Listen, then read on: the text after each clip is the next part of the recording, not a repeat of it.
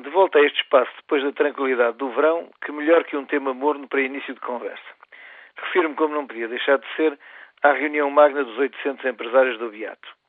Dir-se-á não se tratar de um tema de saúde, aparentemente. Mas quando se afirma ser necessário despedir 25% dos funcionários públicos e logo de seguida se diz que a maioria estão na saúde e também na educação, então o caso muda de figura e já é connosco. Não é novidade para ninguém que na legislatura que decorre funcionário público é visto daninho. Culpado do déficit e do consequente olho façanhudo de Bruxelas, o pobre funcionário é hoje surgido diariamente nas páginas dos jornais. Indolente, principescamente pago, progredindo automaticamente na carreira, incapaz do gesto altruísta de trabalhar sem vencimento, ele é, em resumo, o responsável pela caótica situação do país, o verdadeiro abscesso a lancetar de preferência sem anestésico. As funções que desempenha são, por outro lado, quer de confrangedora inutilidade, quer mesmo perniciosas. Nas primeiras contam-se as de educar os jovens, o que para além da prestimosa função de os manter parqueados enquanto os respectivos progenitores trabalham a horas no setor privado, nada de útil aparentemente acrescenta, podendo mesmo falar sem despesismo. No primeiro grupo podem ainda incluir-se os militares, os polícias, os bombeiros, que impedem pela sua presença o florescimento de empresas dedicadas a idênticos fins, mas geradoras de mais-valias.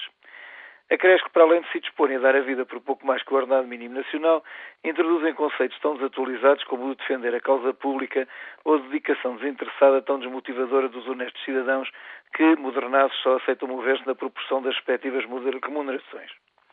Estes exemplos tornam-se ainda mais perigosos se incluirmos os profissionais de saúde, dispostos a dilapidar milhões na preservação de frágeis seres de carne e osso que mais tarde ou mais cedo irão morrer, desperdiçando num ápice os milhares investidos.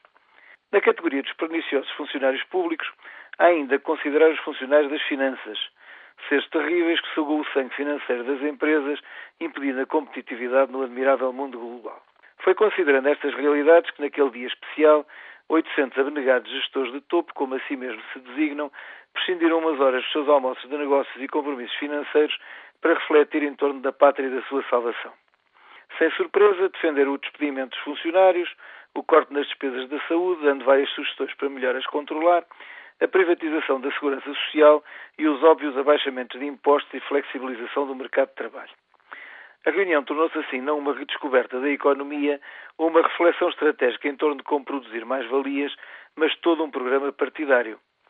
Dizia que, pelo facto de exercerem o poder discricionário no interior das respectivas empresas, aquelas 800 almas sentiram o impulso irreprimível de saltarem para a praça pública e desatar a fazer política. Inaugurou-se assim um simpático precedente que convida a todos os corporativismos, mas desencadeia alguns sorrisos amarelos.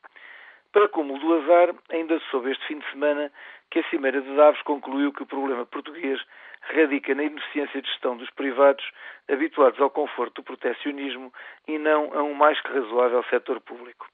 Ouvida a notícia, senti a necessidade de dar o meu contributo. Depois de pensar um bocado, tomei uma decisão. Um dia destes, junto uns trocos, alugo o famoso convento, meto lá dentro 800 médicos e todos juntos passamos-lhes umas receitas de como investir na Bolsa de Nova Iorque.